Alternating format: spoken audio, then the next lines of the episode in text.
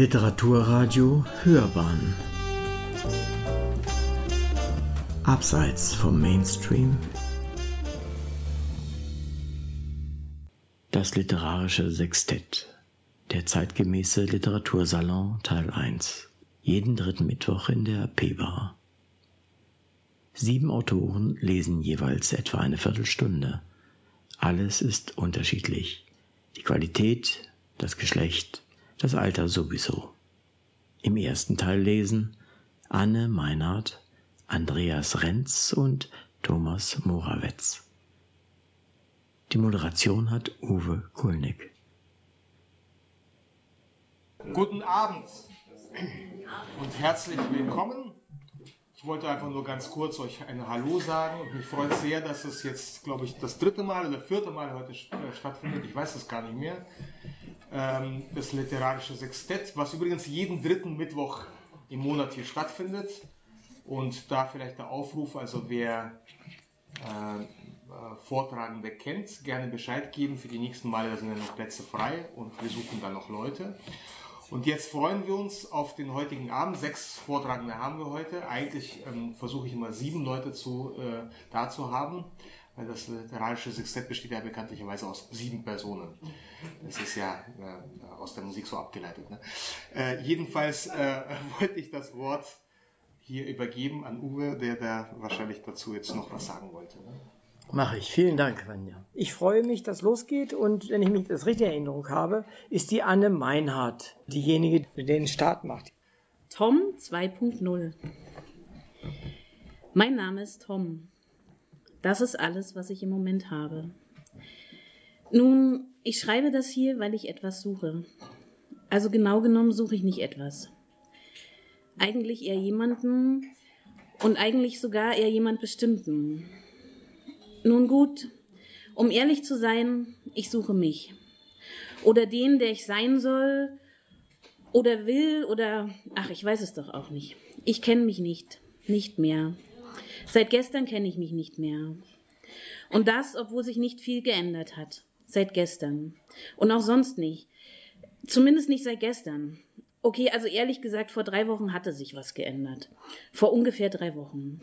Aber das kann man eigentlich nicht wirklich als den Auslöser nehmen für etwas, was der Laie zu oberflächlich und der Psychologe zu tiefsinnig als Identitätskrise beschreiben würde.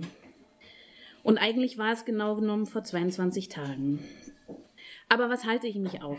Wie gesagt, ich denke wirklich nicht, dass das Erlebnis von vor ungefähr drei Wochen etwas mit meiner momentanen Verwirrung zu tun hat. Was heißt Verwirrung? Eine Art Lehre kommt dem sehr viel näher. Verwirrt, nein. Verwirrt sind Umstände ineinander, geradlinige, strukturierte Mechanismen, Ideologien und Entwürfe, die den Weg durchs Dickicht leiten. Kleine Stricke, die von Pfeiler zu Pfeiler führen. Verwirrung heißt, ein Pfeiler ist umgestürzt, die roten Fäden haben sich verheddert. Der klare Weg ist nicht mehr erkennbar. Davon aber spreche ich nicht. Ich spreche von einer Welt in mir, in der es keine Wege mehr gibt. Oder noch besser, es gibt eine Infrastruktur, die ich nicht mehr nutzen kann. Ja, wie? Ja, das frage ich mich auch.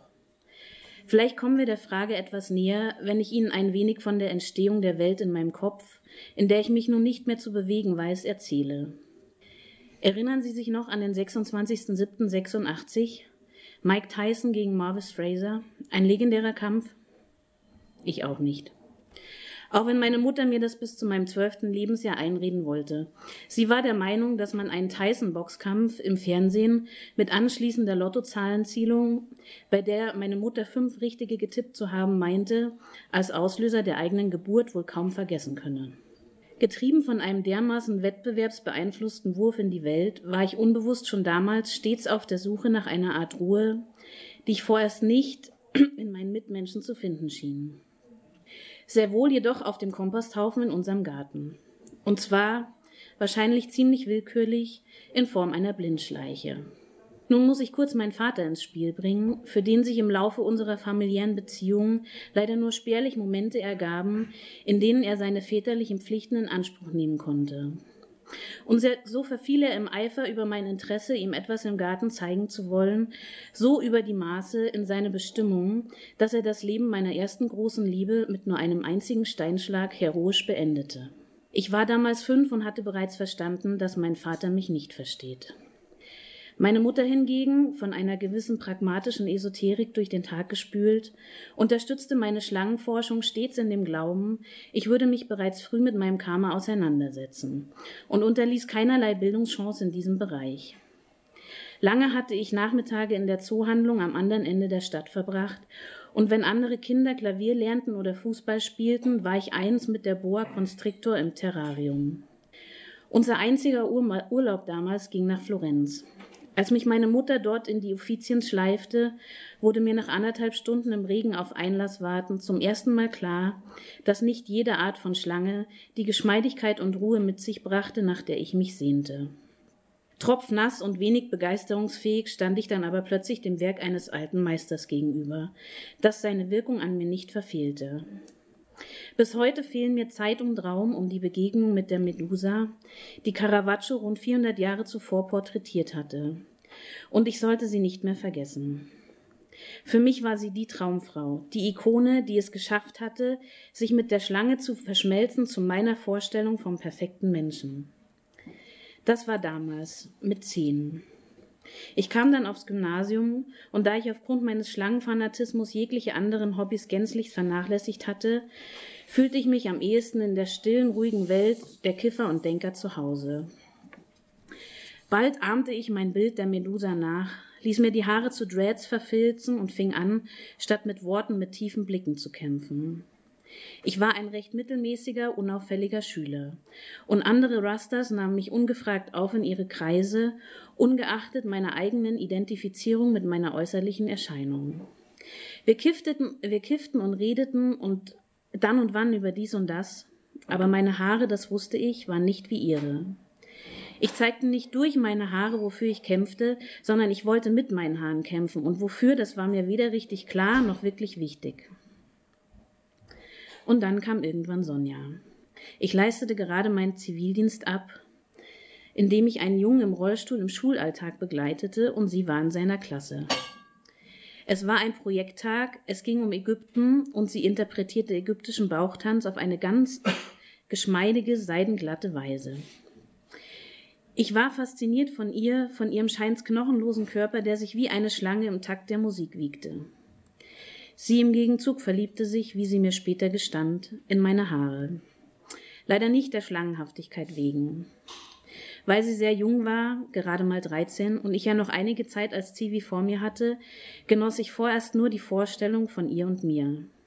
Sie hingegen belas sich ausgiebig über Rastafari, um mir gegen Ende meiner Zivi-Zeit Tickets für den Summer Jam in Köln, das Reggae-Ereignis schlechthin, zu schenken.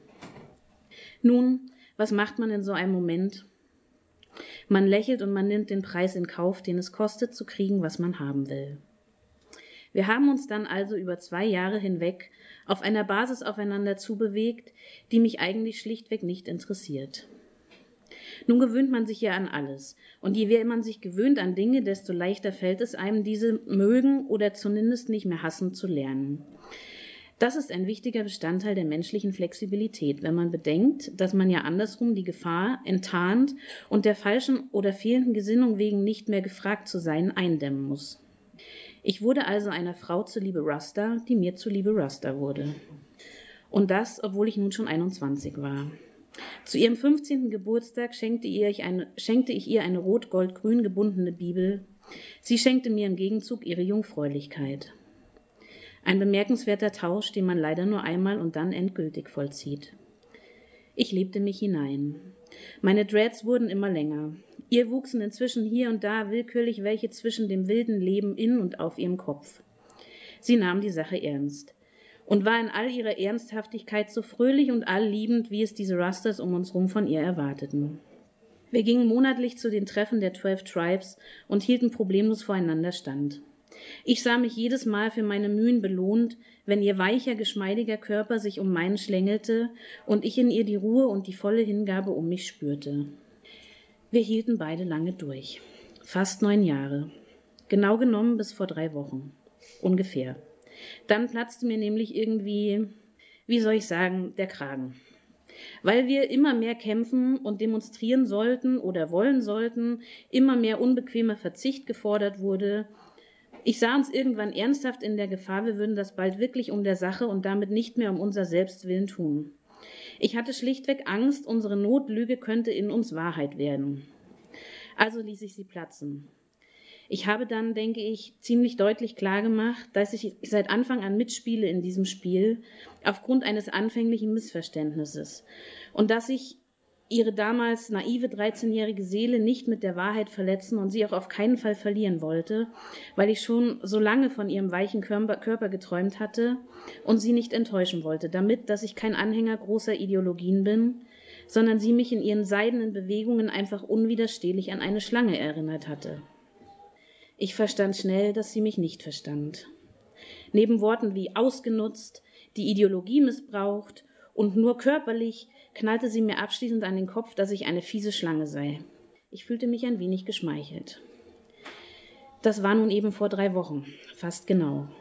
Und bis gestern hatte sich nicht viel geändert. Ich musste mir ihren schlangengleichen Körper auf meinem jetzt einfach vorstellen, aber dafür war ich befreit von einer Ideologie, die ich nie hätte leben können. Klingt ziemlich gut, finden Sie nicht?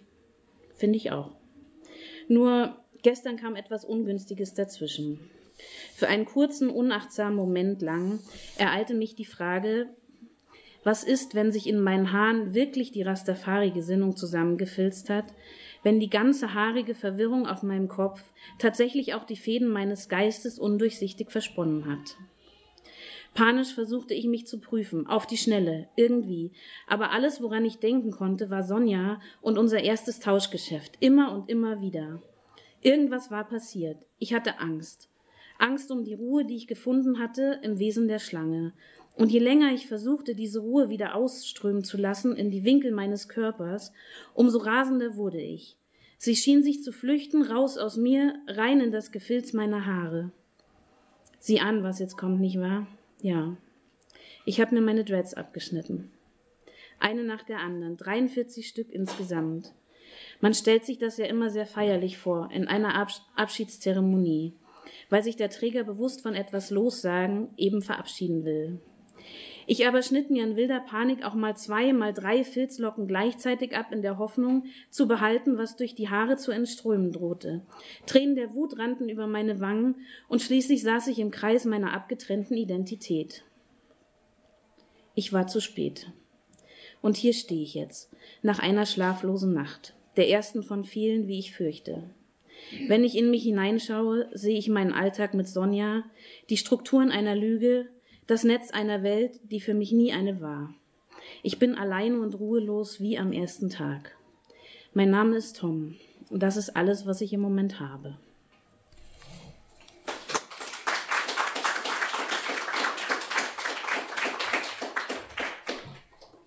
Der Andreas ist jetzt dran, Andreas Renz. Ihr könnt gerne zwei, drei Worte zu euch sagen, wenn, wenn ihr euch hersetzt, äh, wenn ihr das mögt, weil die anderen kennen den Text vielleicht aus Facebook, aber das muss nicht so sein. Wenn ihr mögt, könnt ihr das gerne tun. Dann machen wir das. Ich habe übrigens vergessen, meinen Namen zu nennen. Ich heiße Uwe Kulnig. Uwe ganz eindeutig kein bayerischer Name. Also bitte, äh, Andreas, dann los. Ja, zwei, drei Worte zu mir. Ich heiße Andreas, der Text, den ich jetzt mitgebracht habe, den habe nicht ich selbst verfasst, sondern ähm, das ist ein ähm, Brief, den ich gefunden habe im Hauptstaatsarchiv, wo ich mal gearbeitet habe und das viel besser als alles, was ich selbst jemals geschrieben habe. Ähm, genau, deswegen sage ich den jetzt einfach mal vor. Liebste Julia, O du mein Abendrot, mein süßester Engel, mein Sonnenstrahl am nächtlichen Firmament der Liebe. Ich kann gar nicht in Worte fassen, wie sehr ich beim Schreiben dieser Worte an dich denken muss. Auf dass du ewig mein Pupsi-Bärchen bleiben wirst, mein Wuschelpuschel, o du erdabgewandte Seite meines Mondes, du Piratengold der Schatzsuchenden meiner Armada, du Honig auf meiner zu salzig geratenen Erdnussbutter, du Wippe meines Torsos. Seit dem Tag meiner Geburt war mein Sein dazu bestimmt, in deinen Armen zu liegen und dich in den meinen zu halten, vom Schicksal vorgesehen, als wir noch zu denken außerstande waren, von scheinbaren Zufällen zueinander gebracht, als wir bereits zu empfinden gelernt haben, und bis in die endlose Ewigkeit des grenzenlosen Da- und So-Seins uns ineinander schmiegend durch die unendlichen Weiten des Universums schweben und sämtliche auf uns einprasselnde Antimaterie abwehren zu können. Ich hoffe und bete, dich davon überzeugt zu haben, dich bereits seit dem Urknall zu lieben und dich immer lieben zu werden. Auszudrücken, wie sehr es meinen inneren Schmerzen bereitet, von dir getrennt zu sein, liegt jenseits jeder Möglichkeit meiner Autokorrekturfunktion. Ändern lässt sich an der Distanz zwischen uns vorerst nichts. Bis auf weiteres sind wir beide unter dem Schicksal ausgeliefert, das uns ebenso füreinander bestimmt hat, wie dazu eine endgültige Vereinigung aufzuschieben. Du bist dazu verpflichtet, 60 Stunden die Woche die Quelltexte einer Datenbank mit XML zu codieren, die die gattungs gattungsspezifischen Einflüsse von Krokodilen auf die Bereitschaft von mit den Tieren in Kontakt getretenen Personen zu Glücksspielen aufzeichnet. Und ich wiederum muss ebenso viel Zeit dafür aufwenden, die Akten des Archivs zur Erforschung der gefühlten Persönlichkeit von Gestein aus Vermarktungsperspektive regelmäßig zu sortieren und zu entstauben. Solange wir für unser Überleben diesen Tätigkeiten nachzugehen haben, bleibt uns immerhin die Hoffnung auf unsere Verschmelzung nach unserer Pensionierung, sollte uns in den nächsten 60 Jahren nichts widerfahren, was uns daran hindern könnte. Dann haben wir wenigstens bis zu unserem Tod ein paar romantische Augenblicke, die wir miteinander verbringen können. Zumindest sagt man uns das. Erinnerst du dich noch, wie wir uns auf dem Tag der Gleichheit kennengelernt haben? Wir marschierten beide im Stechschritt in der Parade der Gleichheit. Du trugst einen grauen Pullover, eine graue Hose und graues Make-up. Ich trug das gleiche. Und jeder andere trug ebenfalls das gleiche. Vom ersten Anblick an war ich von deiner formvollendeten Unterschiedslosigkeit zu allen anderen Teilnehmern in den Bann gezogen. Wie du genauso ausgesehen hast wie jeder andere auch, ich hatte mich Hals über Kopf in dich verliebt und wusste, du bist die, die das Schicksal für mich auserkoren hat. Die einzige, die richtige, die wahre. Ich musste dich wiedersehen. Du hast es bislang nicht wissen, allenfalls ahnen können, doch war es kein Zufall, als wir nur zwei Wochen darauf am Tag der Freiheit direkt nebeneinander standen und auf der Parade der Freiheit Seite an Seite den Felsbrocken der Freiheit hinter uns herzehrten. Ich hatte nämlich die Paradenleiterin gebeten, mich beim Umzug an deine Seite zu versetzen, was mir auch nur 5000 Taler gekostet hat. Sicher weißt du aber noch, wie wir uns kurz, kurz darauf leidenschaftlich geliebt haben und nur vom Höhepunkt abgehalten wurden, als der Felsbrocken der Freiheit uns so überrollen drohte. Dir tief in die Augen zu blicken und deinen Atem an meiner Geheimratsecke zu spüren, war jedenfalls der schönste Moment meines Lebens. Die 5000 Taler waren das allemal wert. Doch hindert uns der Alltag daran, Augenblicke dieser Art zu wiederholen. Ich weiß, du leidest darunter genauso wie ich. Und Tag für Tag eile ich auf der Suche nach einer Lösung durch die Weiten des Netzes, soweit mir meine Freizeit das zulässt. Sei dir gewiss, ich habe jemanden kennengelernt, der vielleicht helfen kann. Alexandra J. ist Systemkritikerin und untersucht, wo das System kritisch ist.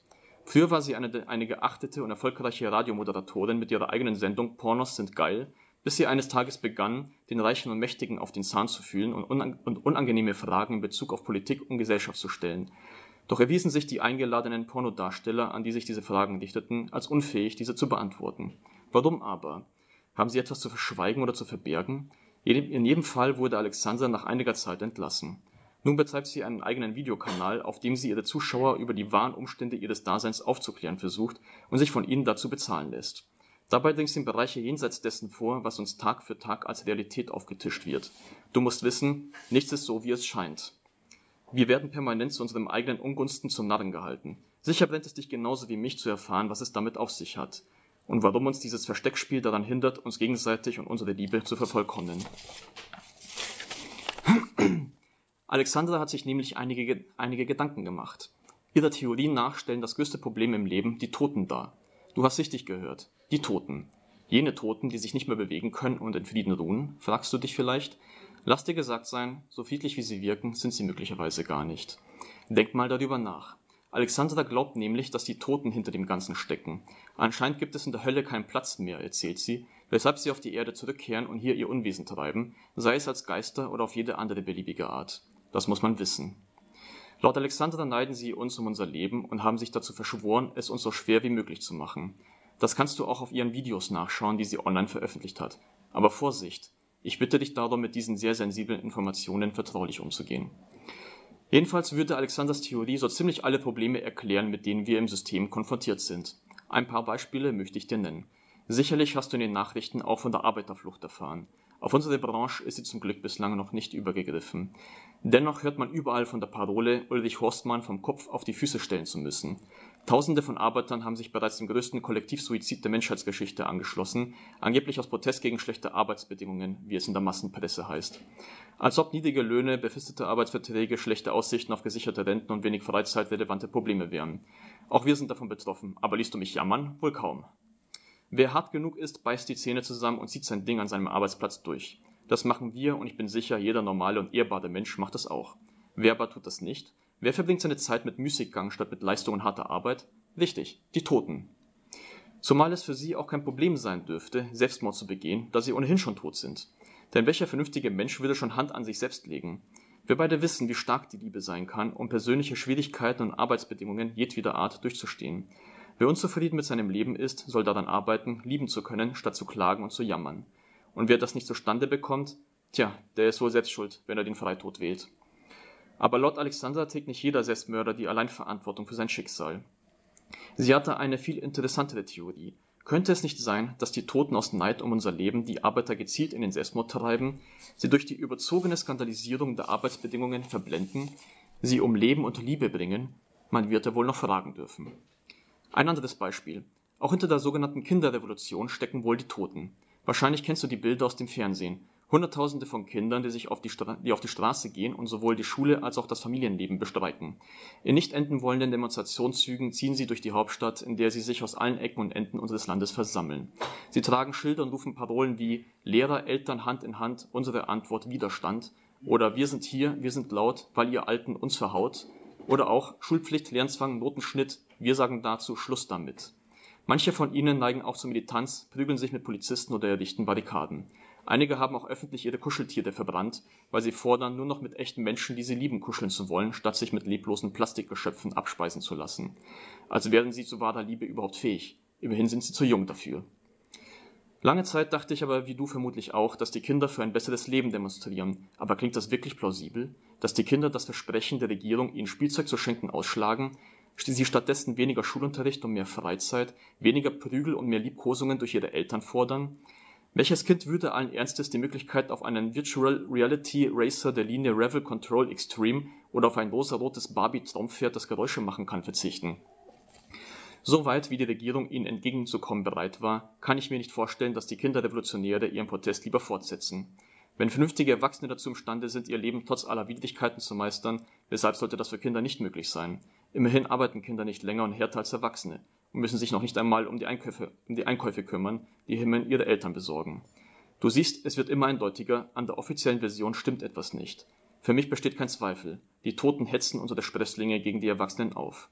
Ich habe auch einen Verdacht, woran das liegen könnte. Gerade weil die Kinder vom Tod viel weiter entfernt sind als Erwachsene, werden sie von den Toten als Agenten ihrer Agitation ausgewählt. Und das macht ja auch Sinn. Nur so können die Toten ja den Schein wahren, in Frieden zu ruhen. Wer würde denn ernsthaft vermuten, dass hinter protestierenden Kindern die Toten stecken? Also abgesehen von kritischen Freigeistern wie Alexandra und ich, natürlich niemand. Wie du siehst, handelt es sich um einen ausgeklügelten Schachzug der Toten, die Kinder an die Front zu schicken. Wer mir nicht glaubt, soll mir erst einmal das Gegenteil beweisen. Die Wahrscheinlichkeit überschreitet die Grenze zur Sicherheit, dass auch die Toten für den unglücklichen Zustand unserer Liebe verantwortlich sind. Es ist eine Zumutung, bis zur Pensionierung warten zu müssen, nur um nach wenigen Jahren voller Leidenschaft und Hingabe, so unserer Altersschwäche diese zulässt, dahinzuscheiden. Ich aber glaube nicht an das Ende des Lebens, sondern, sondern an seine Ewigkeit. Der Tod ist eine Verschwörung der Toten, all jener, die uns um unser Lebensglück beneiden. Nicht mehr Freizeit benötigen wir, nicht weniger Druck am Arbeitsplatz, sondern die Realisierung ewiger Liebe auf Erden. Das Leben ist schön so, wie es ist. Es muss nur verteidigt werden gegen jene, die es zerstören wollen. Alexandra hat eine kleine geheime Bürgerwehr aufgestellt, der ich mich auch angeschlossen habe. Gemeinsam gehen wir von Friedhof zu Friedhof, von Krematorium zu Krematorium, um gegen die Toten Widerstand zu leisten. Mit Stolz kann ich dir davon erzählen, bereits mehrere Leichen auseinandergenommen zu haben. Du siehst, ich bin dein weißer Ritter, der dich beschützt. Allerdings wissen wir auch, dass Skelette eher passive Zeitgenossen sind. Alleine wären sie kaum dazu imstande, all den Schaden anzurichten, für den sie tagtäglich verantwortlich sind. Es muss Kollaborateure unter den Lebenden geben, die mit ihnen zusammenarbeiten, sich ihnen regelrecht verkauft haben. Sie sind diejenigen, die im Auftrag der Toten die Arbeiterflucht organisieren. Der nächste Schritt wird folgerichtig sein, gegen diese Kollaborateure vorzugehen. Anfangen werden wir bei den Kinderrevolutionären. Meine göttliche Julia, immer wenn ich einen halbverwesten Leichnam in seine Einzelteile zerlege, tue ich das für unsere Zukunft. Jeder Axthieb gegen einen Totenschädel ist ein Axthieb für die Ewigkeit unserer Liebe, auf dass unsere hell erleuchteten Seelen endlos gen Sonnenuntergang fliegen, ohne dass Zeit und Alterung eine Rolle spielen werden. In ewiger Treue und Liebe, deine dir allein gehörende Romina. Danke. Dann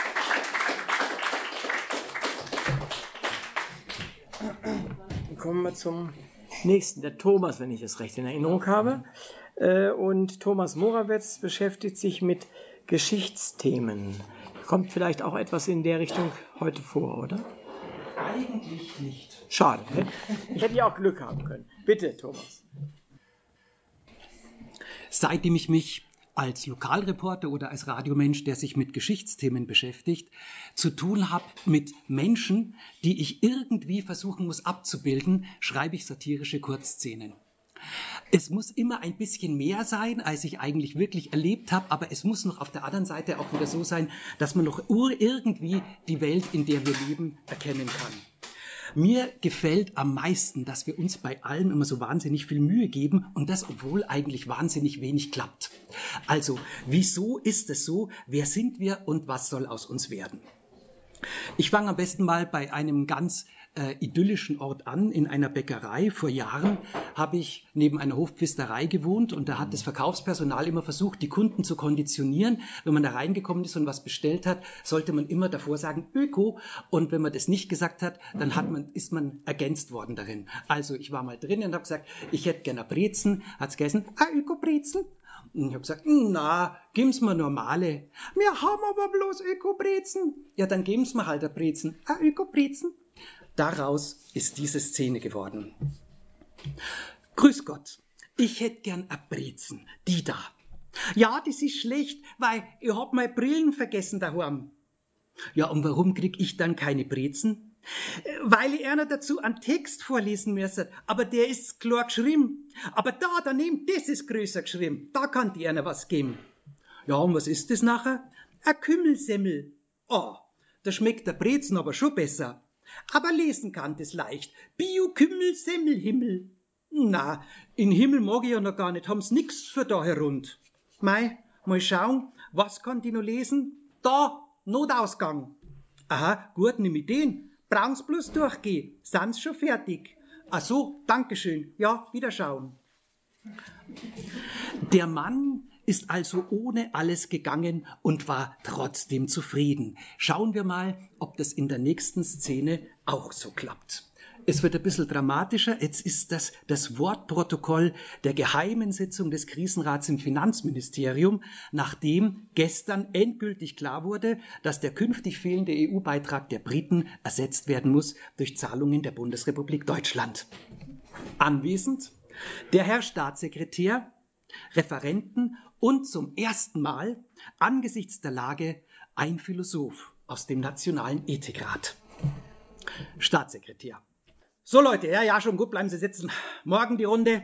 Ah, heute ja sogar mit Philosoph. Na, macht nichts. Pfarrer wäre mir lieber gewesen. Trotzdem willkommen in der Runde. Herr Professor, spielt ja jetzt auch alles gar keine Rolle mehr. Ich kann mir sowieso einen Strick kaufen. Referent. Vielleicht sollten Sie sich einen leihen, Herr Staatssekretär. Wir haben wirklich überhaupt kein Geld mehr. Wir haben schlicht nichts mehr. Ja, ja, lassen Sie mal. Wenn das rauskommt, kriegen wir auch nichts mehr geliehen. Nicht mal mehr einen Strick. Also, kurz und gut, Sie haben es ja schon gesagt, wir haben jetzt die noch hochgeheimen Eckdaten zu unserem neuen Beitragsloch. Jetzt ist es unabweisbar, Geld ist aus, meine Herren. Entscheidend ist es also, dass wir uns ungeschminkt klar machen, wie groß unser Loch genau ist. Philosoph. Verehrter Herr Staatssekretär, wie groß das Loch ist? Nein, nein, was drin ist, ist das Entscheidende. Denn das ist ja in Wahrheit das, was wir haben. Na, was soll schon drin sein? Nichts ist drin. So, so. In einem Loch soll einfach nichts sein. Mit Verlaub, das ist unmöglich. Verstehe ich nicht. Die Philosophie ist da ganz klar. Ein Nichts mit einem festen Rand drumrum ist überhaupt kein Nichts. Ach, das ist doch jetzt. Nein, nein, nein. Ein Nichts mit einem Rand drumrum kann es gar nicht geben. So ein Nichts hätte ja eine bestimmte Ausdehnung. Will sagen, es hätte zumindest diese eine Eigenschaft, eine Ausdehnung. Und ein Nichts kann keine Eigenschaft haben, sonst wäre es ja irgendetwas mit eben dieser Eigenschaft und damit folglich kein Nichts mehr.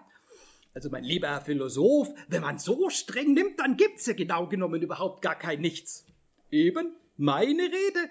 Ein Nichts gibt's überhaupt nicht. Darum geht's ja. Denn wenn es ein Nichts gäbe, dann wäre es ja da und damit gerade eben kein Nichts mehr. Also, ich weiß nicht, was daran jetzt gut sein soll, gefällt mir alles nicht. Was heißt da gefallen? Philosophie behandelt doch keine Geschmacksfragen. Na, von mir aus, ich will Ihnen was sagen. Äh, Herr Professor, mit Ihrem Nichts kann kein Mensch was anfangen. Was heißt da mein Nichts? Es gibt kein mein Nichts, es gibt auch kein dein Nichts, es gibt auch nicht nur ein Nichts, es gibt gar kein Nichts. Das ist ja gerade das Wesen des Nichts. Und genau genommen darf man es noch nicht einmal ein Nichts nennen. Denn wenn das Nichts einen Namen hat, hat es ja schon wieder eine Eigenschaft. Und was eine Eigenschaft hat, ist alles andere bloß kein Nichts. Hm. Ah, Professor, vielleicht gar kein so schlechter Gedanke. Wir haben nichts. Heißt also, in Wirklichkeit haben wir sogar eine ganze Menge? Was wie? Äh, eine Menge von was denn? Na, wenn wir ein Nichts haben mit einer festen Größe und einem Namen, haben wir immerhin schon zwei Eigenschaften. Das ist mehr, als wir brauchen. Also eine ganze Menge. Auf jeden Fall eben irgendwas. Das Gegenteil von nichts, haben Sie gerade selber gesagt. Ich? Was soll ich gesagt haben? Das Gegenteil von nichts? Was soll denn das schon wieder sein? Na, jetzt machen Sie mal einen Punkt, Professor. Sie haben gerade selber vorhin gesagt, das Gegenteil von nichts ist irgendwas. Aber nein, um Himmels Willen, ich habe doch nur gesagt, wenn etwas nicht nichts ist, ist es eben alles andere als nichts. Aber wie soll es denn explizit das Gegenteil von etwas geben, das es gar nicht gibt? Ein echtes Nichts gibt's doch gar nicht. Nein, nein, nein, nein, nein, das haben Sie vorhin viel schöner gesagt. Da waren wir schon ganz nah an einem Ergebnis, das logisch klingt, das keiner versteht und das deshalb den Börsengang beruhigen wird. Und genau so löst man nämlich die Probleme unserer Zeit. Und deshalb sprechen wir von jetzt ab von einem unechten Nichts. So eins sagen wir den Leuten da draußen, haben wir in unserem Finanzloch drin. Es hat sich Gott sei Dank ergeben, sagen wir, dass wir mit diesem unecht nichts in Wirklichkeit noch eine ganze Menge haben, eine Menge Eigenschaften. Sie werden sehen, was das für einen Jubel auslöst. Aber Moment, Moment, so geht es nicht. Ein unechtes Nichts in die Welt zu behaupten. So ein Irrsinn, das ist das Ende der Philosophie. Na, Hauptsache nicht das Ende der Koalition. Was? Ich kauf mir einen Strick. Ah, Sie können jetzt Ihr Mein haben. Ich bin ja jetzt gerettet. Halt, halt, na, so warten Sie doch. Wo laufen Sie denn hin? Na, auch gut. Hauptsache, wir sind reich. Das muss gefeiert werden. Nicht wahr, lieber Herr Referent? Tja, also wirklich, der Philosoph war gut. Allerdings, man hat ihm ein bisschen helfen müssen, aber dann. Und dabei dachte ich schon, Herr Staatssekretär, wir taugen nichts, dabei taugen wir sogar eine ganze Menge. Ja, gerade weil wir nichts taugen, taugen wir so viel. Darauf muss man erst mal kommen. Einfach herrlich. Ja, so macht Politik wieder Spaß. Und wie? Ich schreibe ein Buch, das unechte Nichts, Finanzstrategie für eine neue Zeit. Genial. Sie werden Auflagen erzielen wie Goethe. Ja, vielleicht sogar wie ein Fernsehkoch.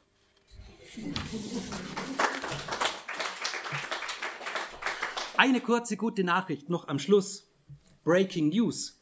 Gott gefunden. Ein Telefoninterview im Wissenschaftsmagazin Atü Wissenschaft mit Hochdruck. Moderator im Studio und ein zugeschalteter Reporter vor Ort. Moderator. Also, wir machen das nochmal der Reihe nach klar. Die Genetiker vom Scellerer Institut haben tatsächlich Gott gefunden. Reporter. Ja, ganz genau. In der DNA eines Spulwurms.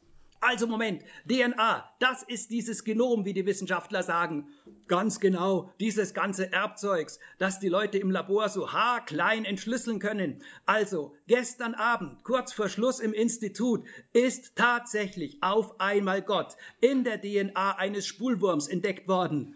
Eines Spulwurms, ja wie denn um alles in der Welt? Nun, die Sequenzierung des Wurmgenoms hat mitten im üblichen endlosen A, C, G, T-Gestammel auf einmal die Buchstabenfolge INRI ausgespuckt. Inri, Jesus Nazarenus, Rex Judaiorum, ganz genau, Jesus von Nazareth, König der Juden, so ist es. Unglaublich! Und die Wissenschaftler sind vor Schreck von ihren Stühlen gefallen? Nein, nein, die erst gar nicht. Genetiker können kein Latein. Die konnten damit erst überhaupt nichts anfangen. Aber eine Raumpflegerin im Labor hat das Ganze mitgekriegt und ist gleich auf die richtige Idee gekommen. Eine Raumpflegerin? Ja, so eine Kunsthistorikerin, die macht da drin so einen Euro-Job oder sowas. Ach, so eine. Ja, und jetzt ist natürlich die wahnsinnig spannende Frage, wem gehört Gott jetzt eigentlich? Oder genauer, wer hat jetzt eigentlich die Rechte an ihm? Na, der, der die Probe sequenziert hat zum Beispiel, eben kaum. Der hat nämlich unterschrieben, dass er auf Anwendungen, die aus von ihm erzielten Forschungsergebnissen entstehen, keine Beteiligungsansprüche erheben kann. Aber da muss man auch noch abwarten, der redet schon nur noch über seinen Anwalt. Ja, oder die Raumpflegerin? Na, die ganz sicher nicht, die hat ja gar kein Geld für einen Anwalt. Und erst recht keinen entsprechenden Hintergrund, um Gott wirklich marktfähig auszubauen. Dann also Scelera, naja, so könnte es am Ende aussehen. Die Frage ist nur, für wie lange, ja? Auch das ist offen, weil auch patentrechtlich ist das alles ein absoluter Präzedenzfall. Das heißt, wenn Gott überhaupt als Patent durchgeht, dann kann man ihn sich 20 Jahre schützen lassen. Wenn er nur als Gebrauchsmusterschutz durchsetzbar ist, sind es nur 10 Jahre. Kommt jetzt natürlich auch darauf an, für was man ihn konkret einsetzen will. Und da dürfen wir auf jeden Fall schon sehr gespannt sein, wer von Gott am Ende profitieren kann. Schön, aber jetzt wollen wir natürlich noch wissen, hat Gott selbst schon was gesagt? Was waren denn seine ersten Reaktionen? Ja, ich weiß gar nicht, ob man das sagen kann. Ja, wieso? Was aramäisch?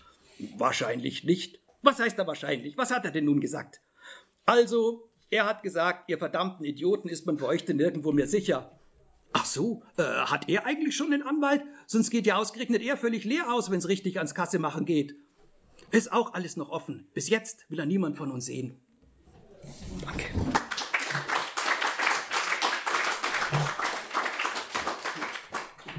Ende des ersten Teils.